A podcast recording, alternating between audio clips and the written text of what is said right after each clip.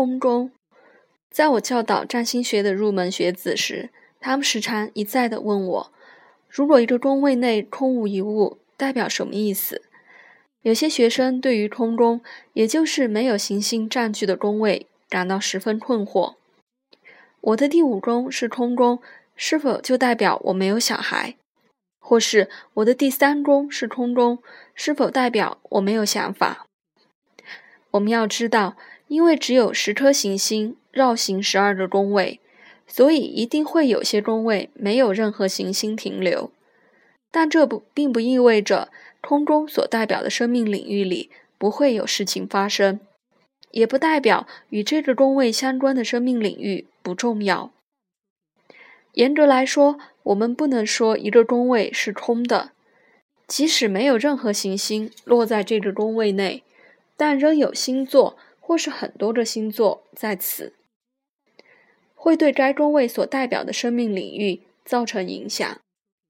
所以，当我们阐释空宫时，第一步就是将宫位星座的特质与该宫所代表的生命领域产生联想。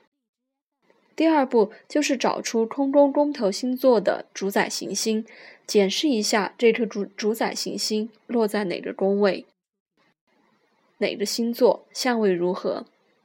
如此一来，我们就可以从中获得许多关于空中的信息。第三步就是找出空中内其他星座，不仅是宫头星座的主宰行星，这颗主宰行星落入哪个宫位，哪个星座。相位如何？在范例的星图中，第六宫是土空宫。按照上面的三个步骤，我们就可以对这一宫获得更深入的信息。在这个例子中，第六宫的宫头是射手座，这意味着艾略特应该培养与射手座本质有关的技能，像是拓展他人视野的技巧。射手座的主宰行星是木星，落在代表团体的第十一宫，这代表他可以在团体中应用技能。即第六宫的主宰行星落在第十一宫。既然木星落在金牛座，又与火星合相，那么就代表他的性格可以领导。火星自己一手建立金牛座的团体。但我们也不能忽略第六宫内的摩羯座，土星的位置也会跟第六宫发生关联。在这个例子中，土星落入天秤座，位置十分接近第四宫与第五宫的交界处。我们可可以猜想，它可能是在家里主即主宰第六宫摩羯座的土星落入第四宫，在家里工作，第六宫。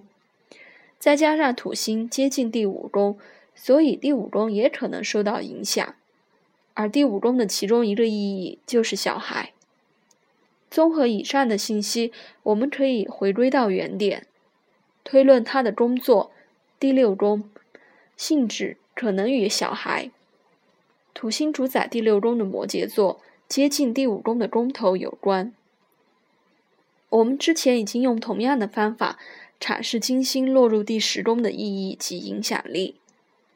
星图中任何一个重要的因素都会以各种不同的方式呈现出来，这有时会被称为“三的法则”。一个有许多行星落入的宫位当然很重要，但我们不应该忽略所谓的空中的重要性。空中宫头星座的主宰行星应该被视为特殊相位图形的。焦点，例如体筒型星图中的把手，或是火车头星图中的主导行星。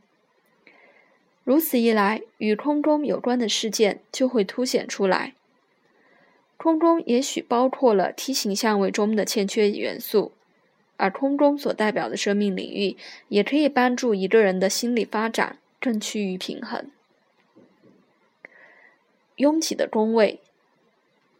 这里指的是一个一个宫位中不止一颗行星落入，有些宫位的确很拥挤，也就是说，可能有三四颗甚至更多行星落入同一个宫位内。在这种情形下，不同行星所暗示的原则、欲望、驱力或是动机，都会同时呈现在这个宫位所代表的生命领域中。有些行星的本质显然是相互矛盾的，例如扩张的母星木星遇上谨慎又限制的土星，这会导致这个宫位所代表的生命领域变得更加紧张、更加复杂。任何有两颗或三颗行星落入的宫位，对于一个人的生命安排或目标都显得特别重要。